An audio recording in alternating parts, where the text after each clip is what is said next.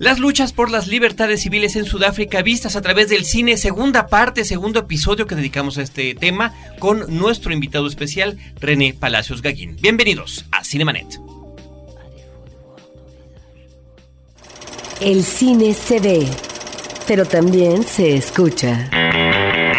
Se vive, se percibe, se comparte. Cinemanet comienza. Carlos del Río y Roberto Ortiz en cabina. www.frecuenciacero.com.mx, nuestro portal principal, cinemanet.com.mx, el portal de este programa y facebook.com diagonal cinemanet, el sitio donde podremos intercambiar constantemente opiniones acerca del mundo del cine. Yo soy Carlos del Río, les doy la más cordial bienvenida. Saludo Roberto Ortiz. Ya estamos aquí de nueva cuenta esperando los comentarios uh, de René Palacios porque realmente esto tiene mucha tela de donde contar. Da para mucho esta plática, por eso es que tuvimos que dividirle en dos episodios. Eh, René Palacios Gaguín es licenciado en Relaciones Internacionales, es académico de la Universidad Nacional Autónoma de México, de la UNAM, un comunicador profesional que se ha desempeñado como fotógrafo, como productor radiofónico, como productor en podcast, líder de opinión, diría yo, de sus propios programas que ha creado a lo largo de los años. Estimado René, muchas gracias por regresar a estos micrófonos. Gracias a ustedes, Roberto, Carlos, estoy verdaderamente en casa y, y lo saben. Muchísimas gracias, querido René. El programa pasado nos diste un contexto sobre la realidad sudafricana y que fuimos aterrizando con la ejemplificación de diferentes películas.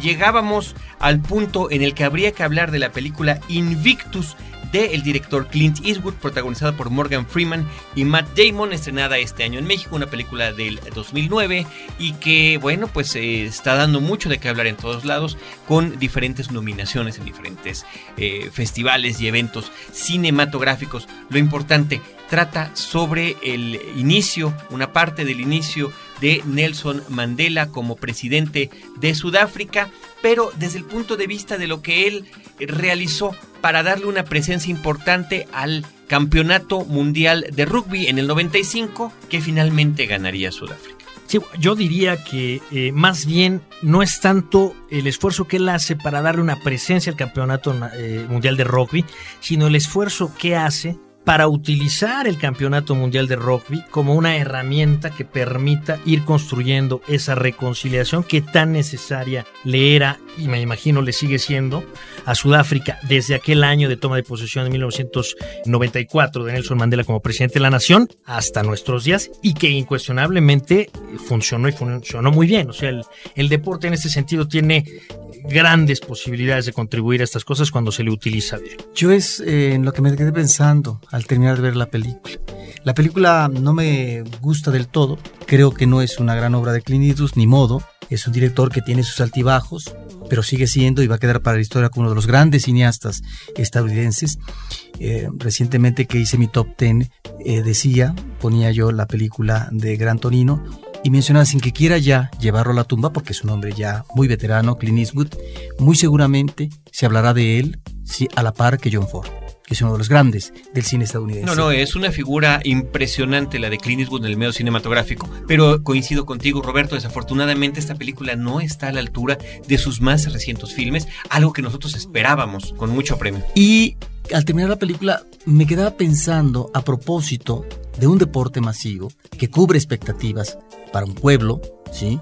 Para una fracción u otra, ahorita nos vas a explicar tú, hasta qué punto realmente esto puede canalizar en un momento coyuntural de gran nerviosismo, de gran necesidad de unión, de reconciliación por parte de Mandela como presidente, o no es más que un elemento de escape, que la trascendencia queda en la inmediatez y no otra cosa, porque finalmente es un elemento deportivo de consumo y ya, ¿Hasta qué punto estoy equivocado es lo que me quieras decir? No, yo, yo pienso esta cuestión de la trivialización o la frivolización a veces de los deportes de masas, eh, creo que debe de tomarse con alguna distancia. Yo sé que en el ámbito intelectual, en el ámbito académico en el don, donde me, me muevo últimamente, a veces uno no puede llegar preguntando cómo quedaron las chivas porque uno corre el riesgo de ser considerado, bueno, un este, vaya, ¿no? de no tener la estatura intelectual para poder alternar con el interlocutor al que uno le llevó a preguntar, imagínate tú el resultado No, pero no me refiero partido. a esto. El, No, el- no, pero tiene que ver. El partido, eh, un partido de fútbol, es parte de una pasión colectiva. No, pero eso no es lo que estoy hablando como Sí. menosprecio, ni mucho menos. No, no, no, no, no, yo sé que no.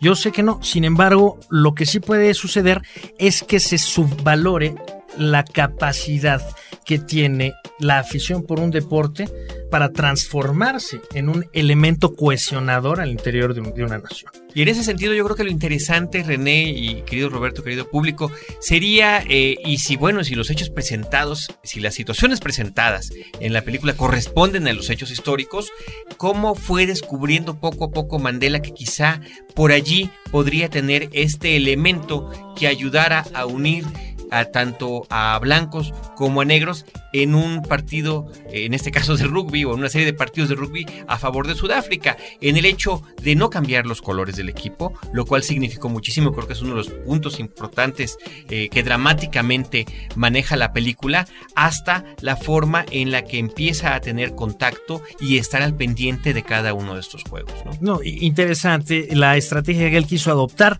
y evidentemente la fortuna le asistió a él y al país porque resultó que este equipo que no tenía calidad de, de- de- de ser favorito para el campeonato mundial, sobre todo cuando en la final le tocó enfrentarse a los All Blacks de Nueva Zelanda, que son algo así como el Brasil del rugby, eh, resulta ganando la final, ¿no? Bueno, es que Mandela, y esto no lo, no lo digo yo, desde luego lo dicen cualquier cantidad de estudiosos, de los grandes estadistas del siglo XX, pues es un, es un hombre verdaderamente admirable que sí, efectivamente, logró hacer una diferencia en su país, por más que a lo mejor sus sucesores terminen por echarla a perder. Pero incuestionablemente es el hombre que llevó la lucha por los derechos civiles en niveles de violencia francamente mínimos, porque un conto Wesiswe, que es la lanza de la nación, es decir, el brazo armado del Congreso Nacional Africano, realmente no puede, sus acciones no se pueden comparar con las de otros grupos eh, nacionalistas que han existido a lo largo de la historia en el mundo, ¿no? Como ETA, como el Ejército Republicano Irlandés, como los Tigres de Liberación de Tamil en Sri Lanka, en fin, nunca fue un conto Wesiswe una organización así que sencillamente buscase atentar contra terroristas de manera indiscriminada y no lo fue. O sea, más o menos siempre Mandela buscó, incluso en la lucha por el apartheid, mantener un eh, perfil todo lo moderado posible, pero todo lo enérgico que requería la obtención de la victoria en ese sentido. Hay que recordar que a Mandela se le ofreció liberarlo muchas veces antes de los 27 años que cumplió en la cárcel. Y que en todas esas veces él dijo, no, yo no me voy aquí como perdonado, no, yo me voy el día que a mí me liberen porque no me tendrían por qué haber encarcelado. Y en segundo lugar, la libertad personal mía está ligada a la libertad de aquellos a los que yo represento, que son obviamente los negros sudafricanos en general, que son los que estaban siendo discriminados. Y lo cumplió. Se pasó 27 años en la cárcel, cosa que muchos de sus compañeros del Congreso Nacional Africano que estaban eh, detenidos no, no hicieron, o sea, se aprovecharon estas amnistías. Y no solo eso, sino que cuando sale, pues no, no de pronto en un mitin dice a por ellos y ahora sí este, viene la nuestra, sino que más bien maneja en todo momento un discurso de moderación, de necesidad de reconstrucción de una nación o de reinvención de una nueva nación, la famosa Rainbow Nation, en donde todos, porque son muchos, no nada más son los blancos africaners y los blancos de origen británico, sino también los de origen alemán, francés, que, que los, los hubo por las persecuciones religiosas en Europa, y la enorme cantidad de grupos nativos que tienen culturas, lenguajes, prácticas diferentes y que desde luego tenían la potencialidad de eh, enfrentarse. Pregunta extra cinematográfica, ¿por qué, si estuvo tantos años en la cárcel, si era un hueso difícil de roer, y si que estaba en la oposición, en la disidencia, no llegaron a matarlo? Porque es que eh, la, la, presión interna y la presión internacional es, es, algo importante. O sea, recordemos que Sudáfrica prácticamente desde los 10 años posteriores a la oficialización del apartheid, es decir, a su elevación a rango constitucional, comenzó ya a sufrir algunas críticas en el terreno internacional, sanciones eh, de organismos internacionales y de potencias importantes en el mundo. O sea, comenzaron a hacerles embargos comerciales, boicots. El propio equipo de rugby de Sudáfrica, los Springboks, que es toda una tradición, pues comenzó a ya no poder participar en competencias internacionales porque había un veto para con Sudáfrica porque tenía el apartheid.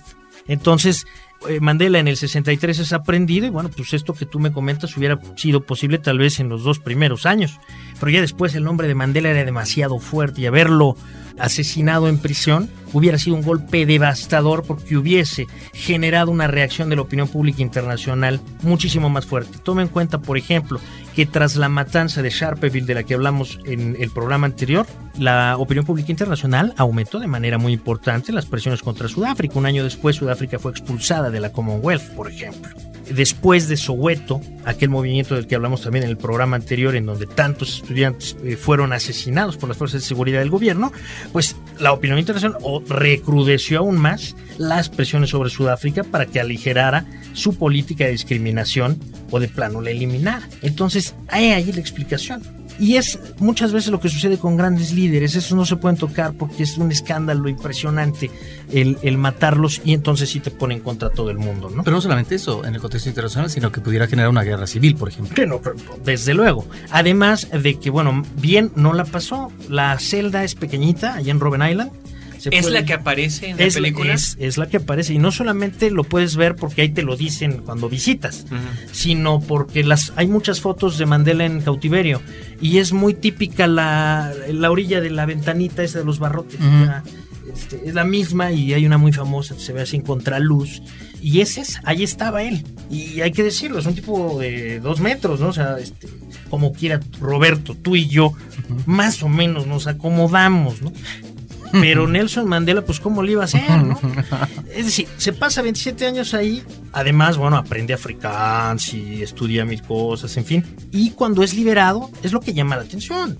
Que lejos de manejar un lenguaje de venganza, maneja un lenguaje, un discurso de reconciliación y sobre todo que sus liderados encontraban en él la legitimidad para hacerle caso porque se había aventado 27 años en la cárcel, los primeros de los cuales no nada más eran de prisión, eran de ya vimos los este los métodos, ¿no? Y de trabajo forzado. De, trabajo forzado, este, torturas, en fin, excesos, ¿no? Excesos. Entonces, volviendo a lo que tiene que ver con Invictus, la historia de Invictus, a mí me gustaría recordar que está basada en un extraordinario libro del el periodista John Carlin, que por lo demás ha sido corresponsal de la BBC de Londres y del periódico El País durante muchos años en Sudáfrica, un tipo brillante. Eh, eh, tituló su libro eh, Playing the Enemy en inglés. Yo lo leí en español, pero no me acuerdo cómo lo hicieron aquí. El título es interesante porque justamente Mandela es lo que hizo. O sea, no voy a combatirlo, lo voy a convencer, lo voy a seducir. Y es lo que va haciendo. Cuando se reúne con el ministro de Justicia, antes de que lo liberen, el ministro de Justicia, que era diferente al Kruger este que vimos en las otras películas, pues va viendo que el cuate no es el terrorista comunista loco, que es un tipo así muy austero, bien educado, es abogado Nelson Mandela, que además habla afrikaans y conoce la poesía afrikaans. O sea, va tendiendo esos puentes y va generando en algunos cuadros del gobierno sudafricano la idea de que sí se puede conversar con él. Y gracias a eso y muchos otros factores, desde luego, es que se termina eh, derivando en su liberación y también en el fin del régimen del apartheid, porque él tenía liderazgo del Congreso Nacional Africano. Yo no estoy seguro de qué hubiera pasado si el único líder viable del Congreso Nacional Africano fuera una suerte de Yasser Arafat, por ejemplo. Yo no sé si, si se hubieran aventado el paquete de, bueno, pues libéralo y a ver cómo nos va yendo, ¿no? Porque Mandela lo que se dedicó una vez liberado es a convencer a sus liderados de mesura, mesura, mesura. Y cuando ellos, los liderados, le, decían, oye, pero es que me mataron a mi hermano, es que violaron a mi hermano, pues sí te entiendo, pero yo también me pasé 27 años en la cárcel, ¿no?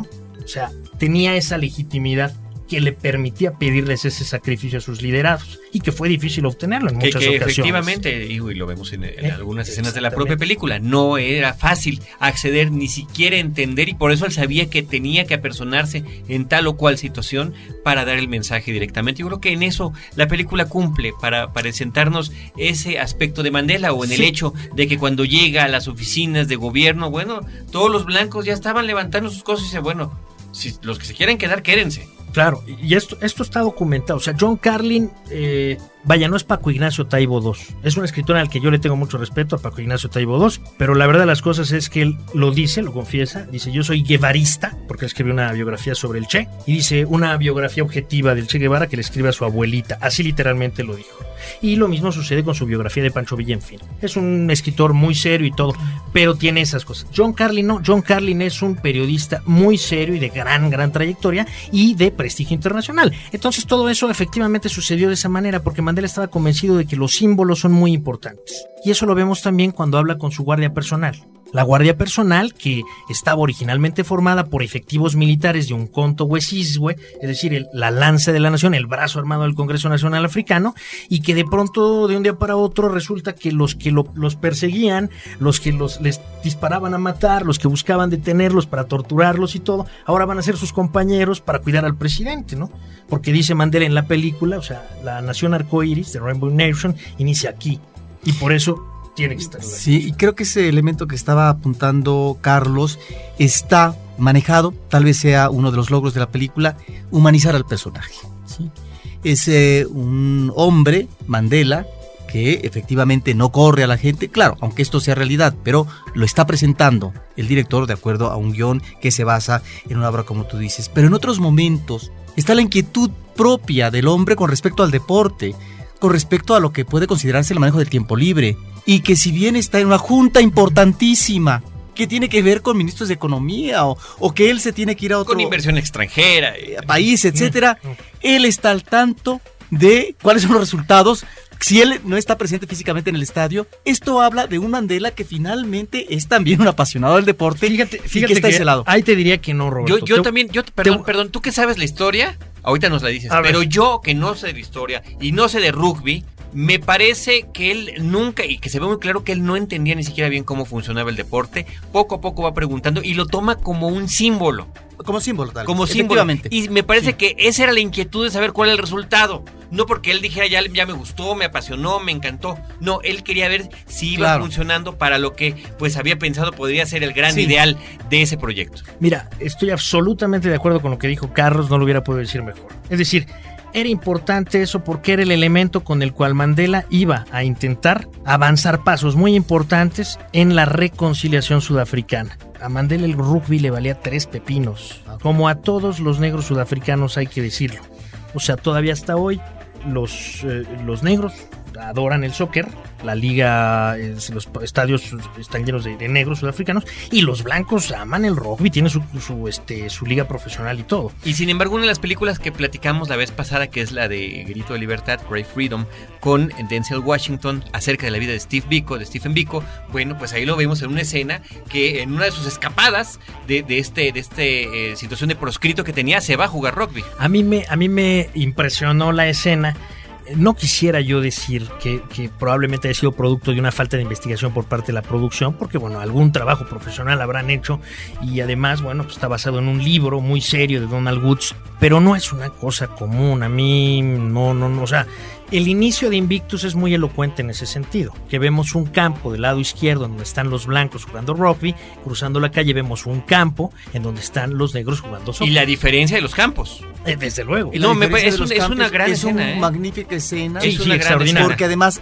en medio de esos dos extremos hay una carretera. Y por esa, y por esa carretera va pasando Nelson Mandela. Lo cual puede leerse también como el puente. Como el puente, como lo que viene a continuación en términos de tal vez una posible unificación, una posible, si no hermandad, conciliación de clases. Así es, indudablemente. De razas más bien. Y ahora, el objetivo de Mandela, insisto, o sea, Mandela yo creo que él soñaba con un país en el que pudiera jugar la selección el campeonato de rugby y que él pudiera decir como a mí no me gusta el rugby, mira, a mí yo nada más llego y entrego la copa y le aplaudo a quien ganó y se acabó. Pero no era el caso, Sudáfrica necesitaba ese impulso. Y sí hemos visto en el, que, el deporte es muy poderoso para eso y que en muchas ocasiones ha resultado nocivo. Tú recordarás durante la dictadura argentina, aquella de Videla, de Galtieri, de Macera y todo esto, que Argentina gana el Campeonato Mundial de Fútbol de 1978. La crisis económica e inestabilidad política que vivía la dictadura, pero el triunfo argentino en ese mundial le dio nueva vida a la dictadura. o sea, el deporte es muy poderoso. Y Mandela sabía del poderío del deporte para eso, para unificar, para generar emoción. Y es lo que intentó hacer. Y finalmente, bueno, le salió bien el. La y finalmente también me parece, Roberto y René, que es una película muy congruente con la filmografía reciente de Clint Eastwood, en lo que tiene que ver con la situación de la intolerancia, en lo que tiene que ver con los símbolos que cada gobierno pudiera adoptar en, tiempos de cualquier índole, ahí está la película Flags of Our Fathers, que eh, donde, una fotografía donde retoma el asunto de la clásica fotografía de Iwo Jima y lo que significó para esos hombres que se volvieron el símbolo del esfuerzo bélico que se estaba llevando a cabo, ¿no? Y después nos da otra película donde nos presenta por completo el punto de vista del otro lado con cartas desde Iwo Jima. Desde, de eso que habías mencionado del símbolo, además es interesante porque resulta que, como vimos en aquella película de Clint Eastwood de hace un par de años, me parece, la fotografía pues no era ni siquiera la original porque eh, al final del día eh, la primera bandera que se plantó era una anterior, pero el comandante quiso quedarse con la bandera, era una, eh, diremos, vuelve a poner la otra bandera porque... Y, al, final toma la foto un fotógrafo que está medio, medio miope, Smith sale de manera bastante casual. y azarosa. Sin embargo, tiene la fuerza de la fotografía en la imagen de transmitir o despertar en el espectador de la fotografía, en quien la, en la visualiza, un cierto sentimiento, ¿no? Que lo lleve a participar, a entusiasmarse en una causa que en ese caso era ganar finalmente la guerra del Pacífico. No importa que, como decían algunos soldados en la película, cuando se puso la bandera era el día décimo y nosotros estuvimos 47 días más muriéndonos en, en el monte Suribache, o sea, eso no era el triunfo ni la victoria, eso no importa, es decir, de pronto lo que la gente siente se vuelve realidad. Sí, a eso, eso me refería con, y lo mismo, Y lo mismo pasa con, con el rugby y el triunfo sudafricano en la final del rugby. Cuando un determinado número, una masa crítica mínima de sudafricanos en general, ya sin importar si son blancos o negros, sienten una gran alegría y un gran orgullo por su selección nacional, muy a pesar de que sea una situación tan banal como un deporte como el rugby, eso funciona y contribuye a construir esa, ese terreno. Oye, hay, algo que me está preocupando y sobre todo que ahorita que Roberto está vestido de verde, me estoy acordando que viene el Mundial de Soccer en Sudáfrica en este año, que México va a participar en el partido inaugural junto con el anfitrión y de que nos estás explicando que es la pasión, el soccer, de la mayoría de los habitantes de ese país. Oh cielos, o, cielos. Sí, fíjate que es una masacre. No necesariamente porque el hecho de que sea la pasión no implica que jueguen bien, ¿no? No, pero además en México, la pasión de los Pero además con este ejemplo reciente cinematográfico, no, imagínate, eh, no lo sé si la película el caballo ya negro. Se, ya se estrenó Invictus en, en Sudáfrica. ¿Cuál es la recepción que está teniendo este filme por allá? Yo la verdad no sé qué recepción está teniendo. Pero sí me interesaría mucho saberlo ahora. De mi propia experiencia, cuando Nelson Mandela toma posesión como presidente de Sudáfrica, la comunidad blanca en general se ubicaban dentro de estos dos límites. Los super indignados, enojados, eh, dispuestos a armar la revolución blanca, el separatismo y el terrorismo blanco, hasta los temerosos. O sea, al menos estaba temeroso. Había tres o cuatro o tal vez cinco que estaban contentos, pero nada más. ¿Por qué? Pues porque no carece de razón el decir, bueno, ahora qué van a hacer con nosotros, ¿no? Y sobre todo con lo que nuestras fuerzas de seguridad le hicieron a ellos durante años. Y la prueba está en que hubo un conjunto de funcionarios del Congreso Nacional Africano, del partido, ¿no? Porque no es el Congreso, no es el Parlamento Sudafricano, es, el, es un partido que se llama Congreso Nacional Africano, eh, que querían cambiarle el uniforme súper tradicional del, del, equipo nacional de rugby de Sudáfrica, el nombre, o sea, o el distintivo de ser las gacelas o los Springboks, y en fin, poner una serie de limitaciones, pues es a lo que le temían justamente a la, cacería de brujas, al que cambiara estas cosas, que hubiera ciertos rasgos más bien por la búsqueda de destruir símbolos y de castigar, ¿no? Y ahí se ven también en la película cómo Mandela les habla a sus delegados justamente para convencerlos de no hacer eso, situación que al final termina logrando. Eh, la película, de manera instantánea, nos presenta eh, sobre todo en la parte inicial, este ascenso al poder por parte de Mandela y ya como gobernante de su país, pero sobre todo previamente los riesgos que existían, ¿sí?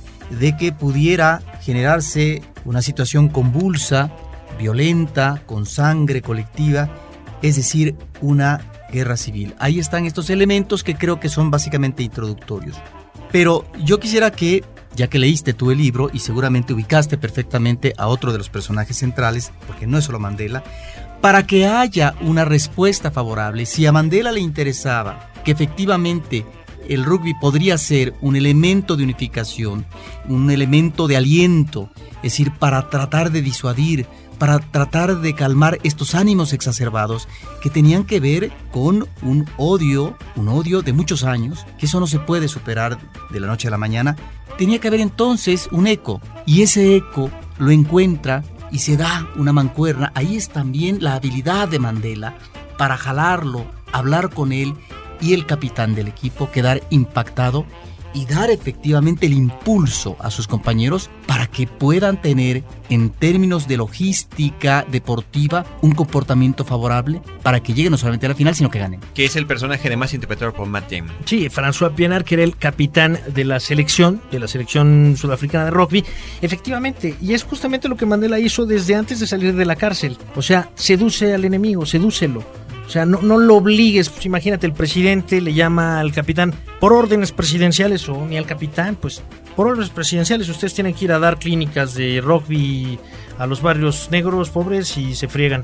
Bueno, pues van a tener que ir porque es el presidente, pero pues muy contentos no van a estar. Y lo único que generas es una mayor animadversión. Entonces Mandela sabía que este joven, como todos los que juegan rugby en Sudáfrica, seguramente pertenecía a una familia de clase media, clase media alta, africaner, conservadora, nada contenta con el nuevo régimen y entonces busca los mecanismos como para, para hacer con él lo mismo que hizo con el ministro de Justicia de Pieter Bota y luego de Frederick de Klerk, con el propio Frederick de Klerk, es decir, con todos aquellos adversarios a los que les fue demostrando que no era el monstruo terrorista que decían que era y además que era capaz de controlar al pueblo que estaba liderando para no comportarse como tal. Es más, menciono en este momento porque viene a cuento una película que no vamos a tratar eh, el día de hoy, pero que también es sobre el tema. Me llamó la atención porque se basa justamente en un libro que escribió su carcelero, el cuate que se encargaba de cuidarlo en la prisión de Robben Island, en donde se pasó 27 años. No me queda claro cuántos de esos años esta persona fue su custodio, pero resulta que era una amistad. Entonces, eh, eh, se llama Goodbye Bafana. No sé si la hayas visto, Roberto.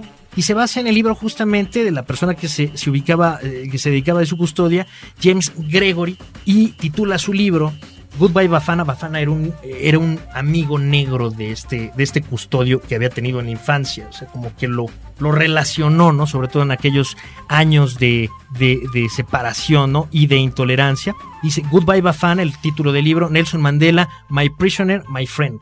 Entonces, bueno, es, también al custodio se lo sedujo. al principio, pues yo creo que el cuate bueno, yo, la, yo la verdad hubiera sido con el primero que trataría de hacer amistad. De, de algún, en, Después ya vemos los demás, pero primero es. Estamos hablando, por ejemplo, de un Mandela que se le hace, que, que invita al capitán a tomar el té y que le habla en afrikaans. Eso no es una cosa menor, porque o sea, decir, oye, este es el lenguaje de los súper, de, la minoría que ha sido absolutamente explotadora de tu gente y tú lo hablas perfectamente, pues como de dónde o qué. Lo aprendió fundamentalmente en la cárcel, aunque antes ya sabía algo de eso, ¿no?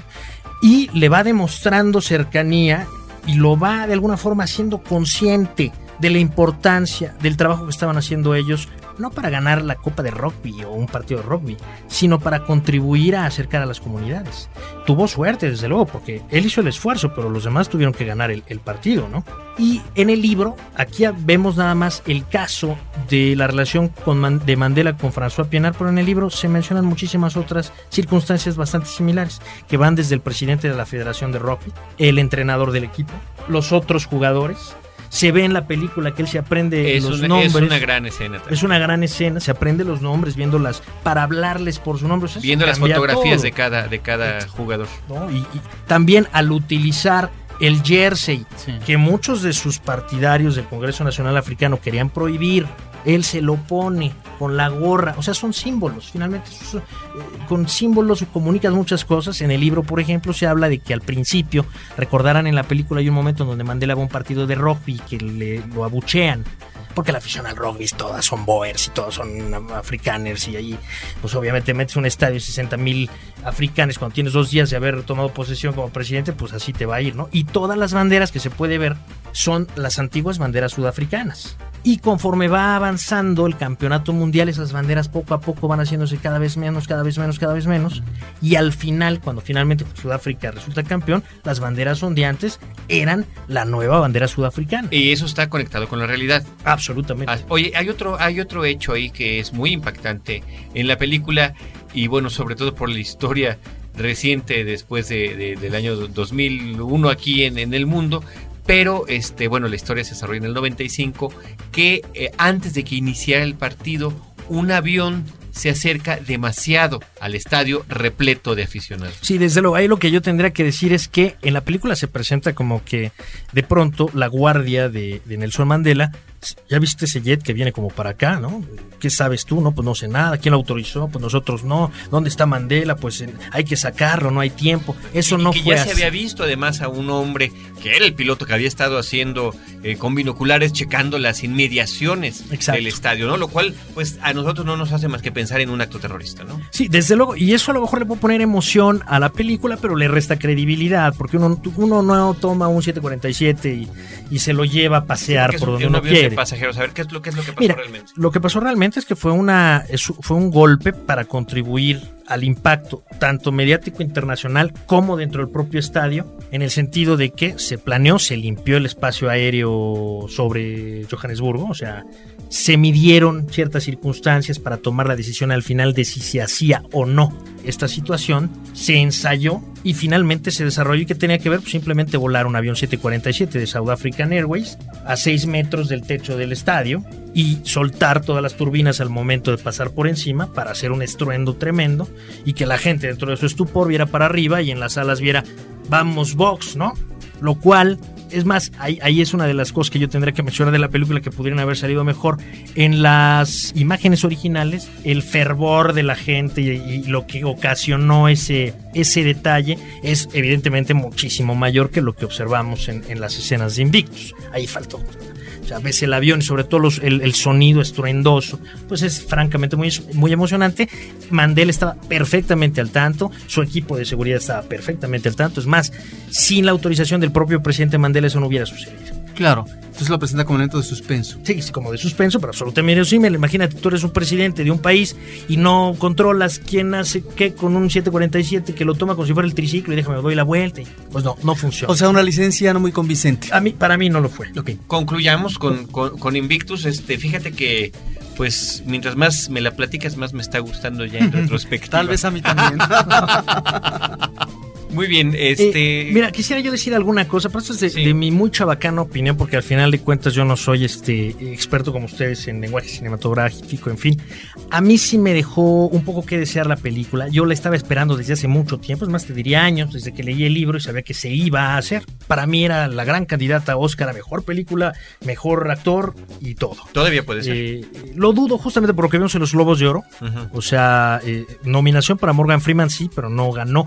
Y eso que tenía una característica que suele ser muy valiosa para eh, contender por un Oscar, es decir, representar a un personaje histórico. Eso es un gran. Y si además está tullidito, cieguito, tiene alguna bronca, tienes doble oportunidad. Aquí no, aquí Mandela. Es más, también menciono eso. Creo yo que hay un, eh, una situación de Morgan Freeman que no le resultó favorable para la valoración de su actuación. Y el hecho tiene que ver con que a lo mejor la gente no está muy familiarizada con Nelson Mandela, el personaje. Es decir, yo lo vi y dije, wow, la actuación es extraordinaria, la personificación, que no es responsabilidad de él, es extraordinaria, pero la actuación también, la pausa, la manera de expresarse, cómo mover las manos, la mesura, realmente se corresponden con Nelson Mandela.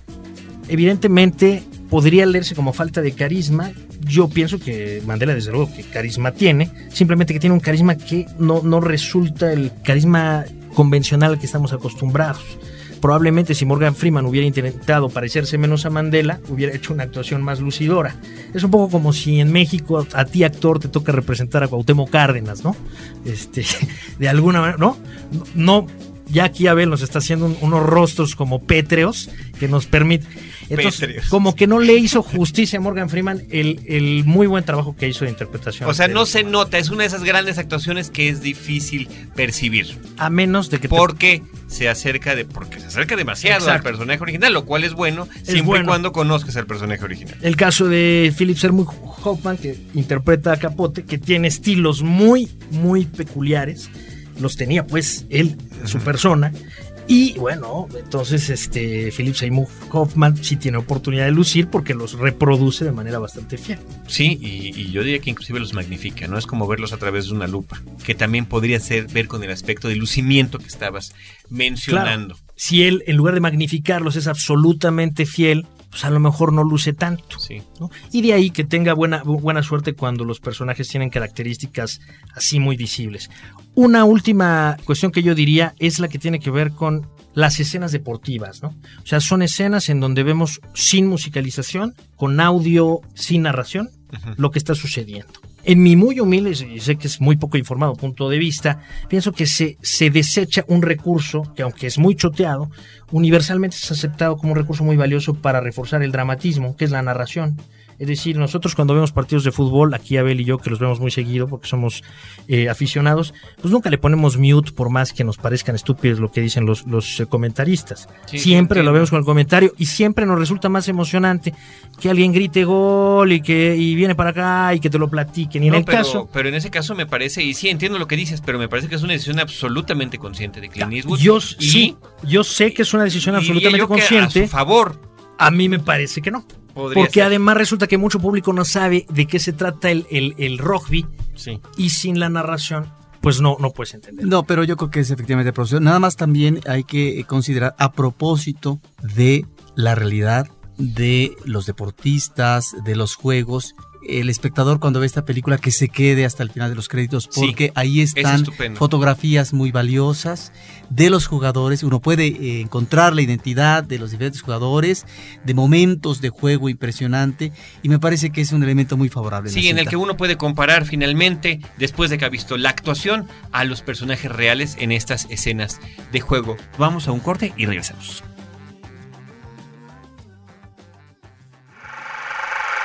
Cinemanet está de intermedio. Regresamos en un instante. Ahora, diseñar y hospedar su página web será cosa de niños. En tan solo cinco pasos, hágalo usted mismo sin ser un experto en Internet. Ingrese a suempresa.com y active ahora mismo su plan. Suempresa.com, líder de web hosting en México. Tres extraños. One soul was about to be avenged. Una ciudad que no perdona. you believe in something strongly enough, who's to say if it's real or not? Buscando una conexión. Star Castle Distribution trae para ti El Vigilante Fantasma. Solo en cines. Los temas del momento no siempre son cosa seria. Radio Raza, un podcast de frecuencia cero. Porque el humor es algo serio. www.frecuenciacero.com.mx Cinemanet. Cronológicamente, la película que continuaría es la cinta que se llama Red Dust, un grito de esperanza, eh, protagonizada por Hilary Swank, fíjate, dos veces ganadora del Oscar, una mujer que también ha trabajado ya y que uno de sus Oscars lo ganó trabajando bajo la dirección de Clint Eastwood, y el actor Chiwetel Ejiofor, que me parece que es una de esas presencias cinematográficas interesantísimas. Lo hemos visto en cantidad de papeles y creo que todavía no se le da a este hombre el reconocimiento que merece. Ahí está aquella película, Roberto, nada más por mencionar alguna, Kinky Boots, en la que aparece de transexual en una película inglesa acerca de la producción de botas para transexuales en, en Inglaterra con el fin de salvar una fábrica de zapatos de la provincia británica. Bueno, ellos son los principales protagonistas de Un Grito de Esperanza, una historia que se desarrolla en el año 2000 y que tiene que ver con un proceso protagonizado por lo que se llamó o se llama, no lo sé, tú me lo dirás, Comisión Sudafricana de Verdad y Reconciliación. Así es, rápidamente. O todo lo rápidamente que pueda hacerlo, porque cada que digo rápidamente es un rollo ahí kilométrico, Sí, pero... mejor no nos mientas. Ok, no, ahora sí será rápidamente. La Comisión Sudafricana de, Paz y Reconciliación o de Verdad y Reconciliación es una de las tantas comisiones de la verdad que se han hecho en diferentes transiciones políticas, ¿no? Para mí es una figura exitosa. Sudáfrica había vivido un proceso doloroso, sangriento, plagado de violaciones a los derechos humanos, fundamentalmente por parte de eh, los representantes del gobierno blanco pro-apartheid, pero también en el que habían estado involucrados diferentes organizaciones resistentes en contra del apartheid, tanto para con los miembros de las fuerzas del Estado como para los que ellos consideraban traidores dentro de su propia organización y aquellos que pertenecían a otras organizaciones. No habíamos hablado del Congreso Panafricano, el PAC, que eh, era muchísimo más radical que el Congreso Nacional Africano, o el enfrentamiento que se da entre Inkatha Freedom Party, este partido de los Zulus de KwaZulu Natal liderado por Mangosuthu Buthelezi, contra el Congreso Nacional Africano, formado fundamentalmente por COSAS, que es una etnia sudafricana, y dirigido por Nelson Mandela. Entonces, había que saber, había que saber y había que hacer justicia, eso es verdad. Sin embargo, cumplir con los dos objetivos era demasiado costoso, porque justamente para lograr esa transición que hizo que el presidente de Klerk accediera, al final de cuentas, a liberar a Nelson Mandela, a legalizar al, al, Partido Comunista Sudafricano, a legalizar al Congreso Nacional Africano y al Congreso Panafricano que estaban perseguidos, esas decisiones obviamente fueron productos de una negociación de transición para virar otro, a otro sistema político y en esas negociaciones obviamente está la promesa de algún tipo de amnistía, ¿no? Es, es absolutamente lógico que si, si yo todavía no te termino de derrotar completamente y te digo que una vez que te derrote te voy a aplastar, bueno, tú luches hasta el final, ¿no? Si yo quiero que negociadamente te salgas antes, pues tiene que haber un pacto. Y en ese sentido yo estoy convencido de que la justicia no vale el futuro. La justicia es deseable, sí, pero no al precio del futuro. Entonces aquí eh, la cuestión de la amnistía era un precio muy alto que pagar, pero que al final de cuentas lo valía. Entonces, ¿qué hicieron los sudafricanos? Dijeron, a ver, vamos a organizar una comisión de la verdad de reconciliación que va a funcionar más o menos con los siguientes criterios. Va a haber un plazo de tiempo. En ese plazo de tiempo, todas las personas que acudan por libre voluntad a la comisión y confiesen todos los excesos, delitos, violaciones que hayan cometido, van a recibir desde luego el descrédito público y la condena moral, pero van a poderse acoger a una amnistía, es decir, no van a pisar la presión. Ahora bien, si concluido ese plazo, alguien que cometió excesos, violaciones a los derechos humanos, en fin, por parte de todos los grupos, pero también, es decir, fundamentalmente por el gobierno del apartheid, ¿no? No acude a la comisión para decir lo que realmente sucedió, entonces sí será posible emprender un procedimiento judicial que pueda terminar en una pena privativa de la libertad. Entonces así incentivo que me digan la verdad, porque a cambio es la, amnistía, y obtengo por lo menos el saber qué sucedió, porque muchas veces eso es necesario para que una nación tenga un ejercicio catártico, expíe todo eso que tiene adentro, todo ese dolor, por más que el ejercicio de eh, conocimiento de eso y la frustración de ver que no se hace justicia eh, resulte extremadamente frustrante. Y ese es el caso de la película, cuando esta comisión de la verdad llega a determinada población y un hombre que había sido torturado, hecho prisionero durante más de un mes y que había sido torturado, que es el personaje de Ejiofor, resulta que tiene que enfrentarse contra él que lo torturó y que además en, en, su presencia o en ese mismo encierro resulta que uno de sus mejores amigos desaparece y lleva ya 14 años desaparecido y la familia y ese poblado lo que exige es saber qué pasó con esa persona. Sí, lo que exige es saber qué pasó, pero también se da ahí la situación de que este personaje que también fue detenido y torturado junto con su compañero. Todo eso es una historia real, además. O sea, sí sucedió, fue uno de los casos atendidos por la comisión. Resulta que en la sesión de tortura parece que él sí delató a su compañero, el desaparecido, como miembro de un conto huesiswe, es decir, este brazo armado del Congreso Nacional Africano, y que eso derivó en el asesinato del mismo a golpes, pues, ¿no? Por parte de las fuerzas de seguridad sudafricanas. Cabe añadir que este personaje que sobrevivió es ahora un político prominente de Pretoria ya en el nuevo gobierno eh, sudafricano. Entonces ahí observamos todos los conflictos que se generan cuando lo que se pretende es que la verdad salga a la luz. Porque surgen evidentemente acusaciones cuando se le señala de que él delató a su compañero, de que él es un traidor, porque después de 35 días de las torturas más brutales, este, no se pudo aguantar de no delatar a su compañero, ¿no? Simplemente de señalarlo en el caso de esta película. Sí, de señalarlo, porque no lo delato simplemente de manera eh, muy matizada, lo expresan muy bien, pero al final de cuentas a él también le genera ese conflicto interno. O sea, no nada más el sentir de este personaje obedece a las acusaciones de aquellos a los que incluso él protegió, no, también obedece a un sentir interno. Porque al final de cuentas, si bien es cierto que no le puedes pedir a una persona que después de 30 días de, brutales torturas conserve la información, pues también es cierto que hay personas que después de 40 y 50 no sueltan nada.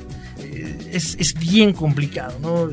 Y ahí vas viendo lo difícil y doloroso para una sociedad salir adelante de este tipo de cosas. Y en ese dolor es donde creo que encontramos algunos momentos uh, significativos eh, desde el punto de vista dramático en cuanto a cómo lograr esta reconciliación, cómo tener que admitir al otro que fue mi verdugo, ¿sí?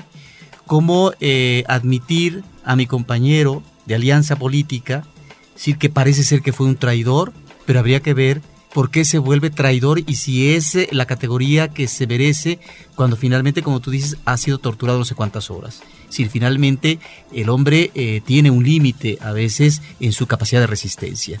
Entonces, ahí es donde encontramos algunas de las escenas, creo, eh, más uh, emotivas. Yo recuerdo una de esta película en donde precisamente este hombre que fue asesinado pero que no se sabe de él, digamos es un desaparecido, que es uh, Steve Cicela, encuentran el posible lugar donde están sus restos y efectivamente los encuentran. Y a partir de eh, ciertos elementos que lleva en su cuerpo, pues la madre lo reconoce. Y la madre se va acercando hacia el lugar donde están, pues ya los restos, eh, en este caso cadavéricos, eh, de su hijo, y comienza a llorar y reconoce que finalmente es su hijo. Pero en ese reconocimiento también está la liberación eh, ante eh, esa presión enorme, tan contenida de tantos años, de no saber. Es decir, sí, es probable, es un hecho que está muerto, pero quiero, quiero ver los restos. Me parece que ahí está una de las grandes escenas. Y yo nada más te quisiera preguntar rápidamente, hay una frase que aparece al final de la película que dice lo siguiente, habiendo visto la bestia a los ojos, habiendo pedido y recibido perdón, cerremos la puerta al pasado, no para olvidar, sino para no permitir que nos aprisione. Esta es una frase de un arzobispo llamado Tutú. No sé si nos puedes decir algo sobre esto. Sí, por supuesto. De entrada es el presidente de la comisión. Es eh, Desmond Tutu, arzobispo anglicano de la ciudad del Cabo. Por cierto, eh, ganador del Premio Nobel de la Paz en 1984, justamente por su lucha en contra del apartheid. Hay unos audios interesantísimos de él que, tengo allí en un programa de, de Más allá de las fronteras que, eh, donde Desmond Tutu dice, liberen a nuestro líder, ¿no? Liberen a Nelson Mandela. En fin, es un actor fundamental dentro de lo que tiene que ver con la lucha con el apartheid. A él le tocó presidir la comisión y justamente esta frase de él resume lo que es el espíritu de la comisión. O sea, tenemos que saber, porque si no sabemos, estamos rotos. Una vez que sepamos, a lo mejor va a ser muy doloroso, pero eso nos permitirá reconstruirnos. Porque vamos a ver que hay porquería en todos lados. Eh, en algunos más, en algunos otros menos, que justicia no se podrá hacer, que verán muchas madres a los, a, los, asesinos de sus hijos caminar libremente por la calle, cuando ellos mismos reconocieron haberlos matado a sangre fría, además con métodos eh, terriblemente despreciables, pues execrables. Pero vaya, eso sí funciona para volver a empezar, para cerrar círculos.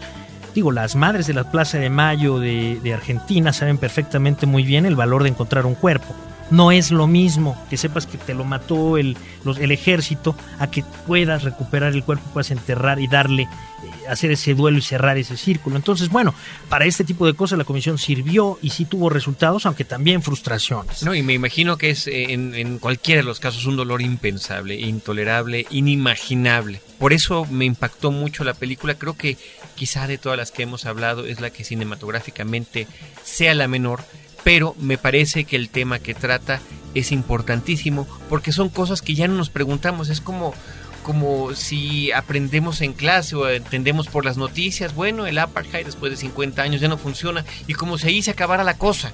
Sí, claro. Como si no fuera sí, no, un, es que hay cosas... una realidad viva y social y que debe tener o no consecuencias o cuáles son o cómo manejar estas consecuencias. Fíjate, hay un, hay un caso interesante que es el de la transición española después del franquismo, una larga dictadura de ultraderecha que sucedió al triunfo de los nacionales en la Guerra Civil Española sobre la República Española. Cuando muere Francisco Franco y viene la transición democrática con Adolfo Suárez, la nueva constitución y el inicio de la democracia, muy consolidada por cierto que es la España de hoy en día, en ese momento los españoles como que decidieron olvidar, o sea, ponerle así un velo total a la época de la tanto de la guerra civil como de la dictadura franquista, porque el comenzar a entrar en, en quién hizo qué iba a dificultar su proceso de normalización política, al punto incluso que hay algunos autores románticos musicales como León y Quiroga, españoles, ya no existen más, nadie los oye porque como que toda la época se, se borró esa es una tarea pendiente del pueblo español que algún día lo, lo, tendrá que hacer.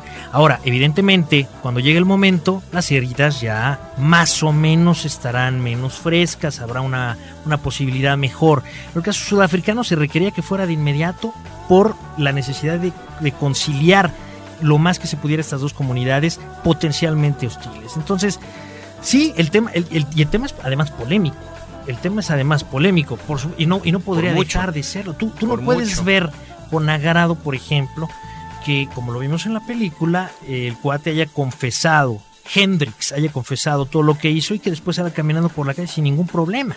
¿No? Es algo que evidentemente genera frustración y lo primero que tú sí. piensas es cómo eso puede ser permitido. Bueno, puede ser permitido porque no hubiera podido ser de otra manera, porque de haber sido de otra manera no lo hubieran aceptado los que todavía tenían el poder, o sea, los blancos, y ahí se hubieran parapetado y hasta que los aniquiles, ¿no? Entonces... No, eh, el tema que trata la película es verdaderamente impresionante y es para dejarlo a uno pensando...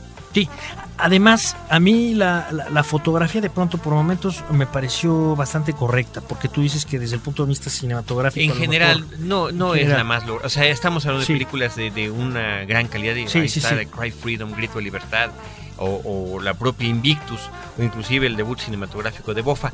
Eh, ¿Qué te puedo decir? Es una manufactura cinematográfica que me, que me parece como de película para televisión, donde lo menos importante es eh, utilizar más que una narrativa sencilla que nos cuenta la historia, eh, porque lo importante, como si fuera una cinta del canal de Hallmark, no es como está contada, sino de qué se trata. Exactamente, sí, qué es lo que le da valor y eso es lo que yo rescataría también en el caso de Invictus, es decir, eh, ha habido aquí posiciones muy críticas con la película que yo comparto, pero yo sí creo que es importante eh, pues darse una vuelta por el cine para verla porque no es una mala película. No, no, yo. de, ningún, de ninguna manera. Evidentemente no está a la altura de lo que nos tiene acostumbrados Clint Eastwood, no es un gran torino, no es Million Dollar Baby, no es... Sin embargo, no es una mala película. Yo aquí pongo algunos ejemplos. El caso de Oliver Stone y sus World Trade Center, por ejemplo. Sí. O su Alexander, ¿no? No creo que llegue a tanto.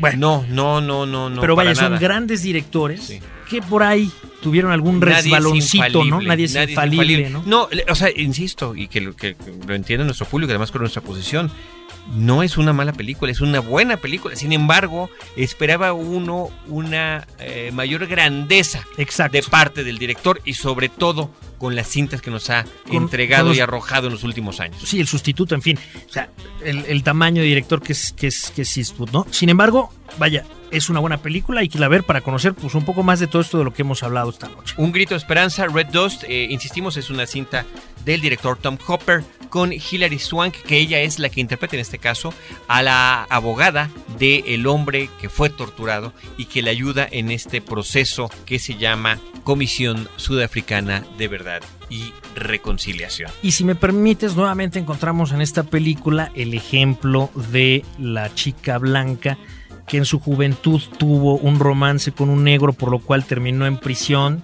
una noche o algo así, pero vaya, es decir... Finalmente hubo un castigo. Por, eh, no, no solamente ella en prisión, sino que además, y esto no sé si efectivamente sucede de esa manera, como era una menor de edad, tenía 16 años, a la que le quitan la tutela es a su madre y que se tiene que vivir a otro lado.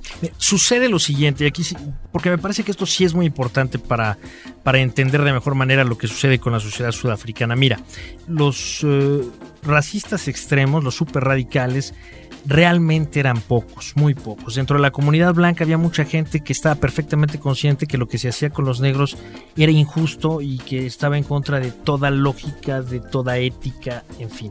Lo que los cohesionaba los blancos era el temor de lo que pudiera suceder una vez que los negros tomaran el poder. ¿Por qué? Pues porque están los ejemplos por todos lados, Mozambique, Zambia, eh, Uganda, Somalia, eh, Angola, en fin, no hay la experiencia de autogobierno, consideraban ellos como para temer qué es lo que va a ser de nosotros, ¿no? Pero en realidad, diríamos, yo tuve oportunidad de estar hace 10 años y sí se respiraba que, que, vaya, no había una molestia. En Sudáfrica. En Sudáfrica, entre la comunidad blanca. Es más, te diría yo que el primer día en que toma posesión Nelson Mandela tiene una popularidad entre la comunidad blanca que a lo mejor, estoy especulando, pero vamos, el 4%. Para cuando Nelson Mandela deja la presidencia, entre la comunidad blanca su popularidad andaría por el 60%. Y después de los años, cuando, no, cuando decidió no eternizarse en el poder como tantos líderes africanos en general, pues subió y, y, realmente ahora es un estadista respetado por todos sus compatriotas y cuando se dice todos sus compatriotas se puede decir lo que él soñó, es decir, todos los sudafricanos. Así es. Negros, color, que son los mulatos, los indios, los hindúes, pues porque hay una gran migración hindú y desde luego también partes importantes de la comunidad blanca, ¿no? Roberto, cambiamos a la siguiente película, si gustas brevemente comentar. Desgracia es una película que se presentó el año pasado en la última muestra internacional de cine, una producción de Australia y Sudáfrica de 2008 de Steve Jacob. Esta es una película con John Malkovich. Me llama la atención porque aquí estamos ante una película que está basada en una novela de un premio Nobel que es eh, de Coetzee. Este es, uh, por lo tanto, diríamos, uh, un uh, argumento de ficción, pero que me parece que metafóricamente está manejando elementos acuciosos de la realidad actual en Sudáfrica. Diríamos que tal vez tiene, sino un enfoque, sí, un acercamiento hasta de tipo antropológico. Rápidamente, ¿de qué trata? Es un académico blanco que eh, es especialista en literatura, en este caso Lord Byron, vive en Ciudad del Cabo y es despedido de la escuela porque él, si bien ha tenido dos esposas, ha sido un hombre con éxito, eh, bien manejado en sus relaciones, se vincula con una estudiante negra y abusa él de su estatus de tal manera que esta chica queda condicionada, eh, queda replegada y él, si bien es cierto, no, eh, no la viola, pero finalmente la somete sexualmente. Esa es, digamos, una parte que tiene que ver con el manejo prepotente de un hombre blanco ante una mujer joven negra que está estudiando, que está en otro nivel de conocimiento, pero que posiblemente ella está tratando de buscar un protector. Y luego él, cuando lo corren, ¿sí? Eh, va al campo, a la provincia, donde ha comprado un terreno su hija. Y, bueno, su hija, que posiblemente ha tenido relaciones lésbicas con otra chica que ya eh, se fue de ese lugar, bueno, ella tiene un terreno que, que comparte, ella ha cedido, ha vendido una parte a un negro de tal manera que ella se dedica, parece ser, dice que eh, vive feliz, ella tiene un jardín y el, producto que hace de las hortalizas, de las flores, va al mercado del pueblo a vender su mercancía. Pero hay un hecho extraordinario que de repente se da una violación por parte de negros de la provincia a esta chica y lo que sorprende al espectador y que es eh, muy impactante es que esta chica denuncia el robo, pero no denuncia la violación, ¿sí? Y eh, uno se queda eh, con la interrogante, ¿a qué se debe esto? Y resulta que esta mujer no solamente no eh, denuncia la violación, sino que de repente se da una fiesta del hombre que está viviendo a un lado, que ya le cedió parte de su terreno, y que en la fiesta de presentación con una mujer con la cual se va a casar, está presente uno de los violadores, y si bien se horroriza, ella tampoco hace en segunda instancia una denuncia. Y que más adelante ella decide casarse con este hombre negro, el que vive al lado de su terreno, que cada vez se está prosperando porque inclusive ya está introduciendo en los canales del agua, etcétera, tal vez más que ella, y entra en la negociación con él de casarse porque de esa manera ella, si bien es cierto que va a perder una buena parte de su terreno, se va a quedar con su jardín, se va a quedar con su casa y va a tener la protección tal vez para evitar que la vuelvan a violar. ¿A qué se está remitiendo? Perdón por uh, extenderme en... Eh, ¿En qué época? Es importante que Esto es digas... época actual. Correcto. ¿A qué se está refiriendo esto? Estamos hablando primero de una violación a una negra, después a una violación por parte de un negro a un, a un blanco, es decir, las cosas eh, cambian. A, en una época contemporánea donde ¿sí? Eh, los blancos han perdido o tenido que ceder terreno en el aspecto sobre todo tal vez de la política, ¿sí? No sé si en la cuestión también de la economía, pero en lo que son también nuevas relaciones sociales. Entonces esta chica ante una situación atroz decide no hacer la denuncia porque finalmente solo queda en ese ámbito donde tú estás conviviendo con los demás y donde los demás son negros, solamente te queda la negociación, te guste o no, porque esa negociación va a significar la protección y la garantía de la sobrevivencia de ti, que ahora, o que siempre ha sido minoría, pero que ahora como minoría, digamos, en el poder ya no tiene un eh, tipo de repercusión de manejo de poder. Entonces me parece que ahí estamos ante una película que no solamente nos remite a la cuestión eh, de, la, de la sexualidad, sino algo que va más allá y que nos está remitiendo a una realidad cruda en la actualidad africana que tendría que ver, no lo sé, y ahí vendría mi pregunta, René, a también esta cuestión de la repartición de los territorios o de los espacios. Sí, hay que considerar también que en los últimos años eh, también se dio un impulso a una repartición, creo que de tierras, sobre todo en la cuestión agrícola, eh, que no necesariamente ha sido exitosa, etcétera, pero que también tiene que ver de qué manera vamos a reconfigurar nuestro territorio y vamos a ocupar juntos dicho territorio. ¿Qué te corresponde a ti y qué te corresponde a mí ahora en las nuevas reglas del juego? Me parece entonces, tal vez me dicen que la novela es excepcional, que es mucho mejor, yo no la he leído, pero me parece que estamos ante una gran película y que posiblemente en términos metafóricos está abordando una realidad que todavía, si bien es cierto tú hablaste de la felicidad, es decir, de un, si no final feliz, de un momento o de una, en el tránsito, ¿sí? De un nuevo gobierno, de la liberación del pueblo africano, bueno, un momento de felicidad, pero que tal vez la realidad actual nos pudiera estar mostrando otro rostro o un rostro que se está agrietando en la medida en que no es tan sencillo poder superar tantos años de injusticia, de racismo, etcétera. Sí, bueno, mira, lo que yo te podría decir en ese sentido es que evidentemente el, procedimiento, el procedimiento no es fácil, ¿no? Y nunca se esperó que lo fuera. Y, tú tienes que evaluar el, el resultado del procedimiento en función de los escenarios negativos que se hubieran podido dar. Entonces es complicado, desde luego.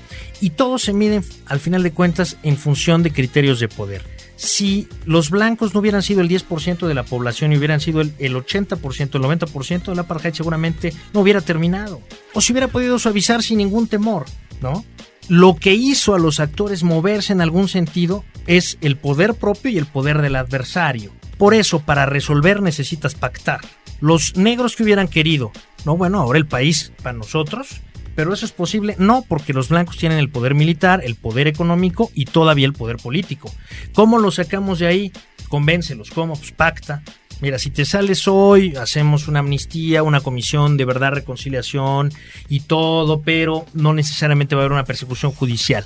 Y entonces los blancos dicen, bueno, así tal vez me convenzas de salirme, pero si tú ya me estás diciendo que va a haber una cacería de brujas, pues por más que haya presión internacional, yo aquí me quedo y hasta que me logres tumbar y a ver cuántos otros muertos resistentes eso te va a costar. Y ese es el ejemplo de, bueno, de Chile, en cierta forma de España, desde luego el ejemplo sudafricano, en fin, y claro, genera nuevos escenarios como el que tú estás describiendo o el que describe esta película que nos recomiendas. Desgracia de Steve Jacobs es una película del 2008, coproducción Australia-Sudáfrica, Roberto Ortiz, René Palacios. Con esa película concluimos este recorrido cinematográfico, histórico a tu lado. Y eh, bueno, finalmente desde nuestro punto de vista, Roberto Ortiz y, un servidor, encontrar el valor que nos presenta la ficción cinematográfica, porque si bien pueden abundar los documentales acerca de ciertos temas, temas de cualquier tipo y por supuesto que el apartheid y el pisoteo de los derechos humanos en Sudáfrica por tantos años no ha sido dejado de lado, finalmente también es eh, importante que la ficción cinematográfica, basada o no en hechos reales o en contextos históricos, ayudan a un mejor entendimiento, me parece Roberto, a nivel universal. Bueno, para mí todas las películas malas, buenas que pudimos ver, a mí todas me parecen enriquecedoras, ¿eh? ninguna sí, a eso, me refería yo. Con todos estos comentarios que hemos tenido de ti, René, eh, y que nosotros hemos secundado, cada quien con su propia opinión, bueno, nos da a entender que ahí está el universo del cine, su riqueza. Seguramente quedan en el tintero muchas otras películas, pero esta manera de combinar lo que es las películas en sí, sus argumentos y su valía cinematográfica con la parte histórica que le corresponde y el enfoque que has dado, creo que nos ha permitido tener un panorama muy amplio, ¿sí? De una realidad que ahí está, es decir, que no acaba porque finalmente son procesos históricos, pero donde creo que esto que nos has dicho nos ha permitido lograr tener una mejor visión a partir del cine de estas realidades que ha vivido el pueblo de Sudáfrica. Muchísimas gracias, René Palacios. Al contrario, gracias, Carlos, Roberto, pues grandes amigos siempre y ojalá pueda estar aquí en una ocasión posterior. Seguramente que así será. De parte nuestra queremos dar eh, nuestro agradecimiento a todo nuestro público de eh, el equipo de Cinemanet, en este caso encabezado por Abel Cobos en la producción y postproducción de nuestros podcasts, Paulina Villavicencio y Celeste North también en la producción y Roberto Ortiz y un servidor desde estos micrófonos que los esperaremos en el próximo episodio de Cinemanet con cine, cine y más cine pero también a lo largo de la semana y las 24 horas en el espacio que nos brinda facebook.com diagonal cinemanet, donde estamos constantemente intercambiando comentarios. Muchas gracias. Cinemanet termina por hoy. Más cine en Cinemanet. Frecuencia Cero, Digital Media Network, www.frecuenciacero.com.mx. Pioneros del podcast en México.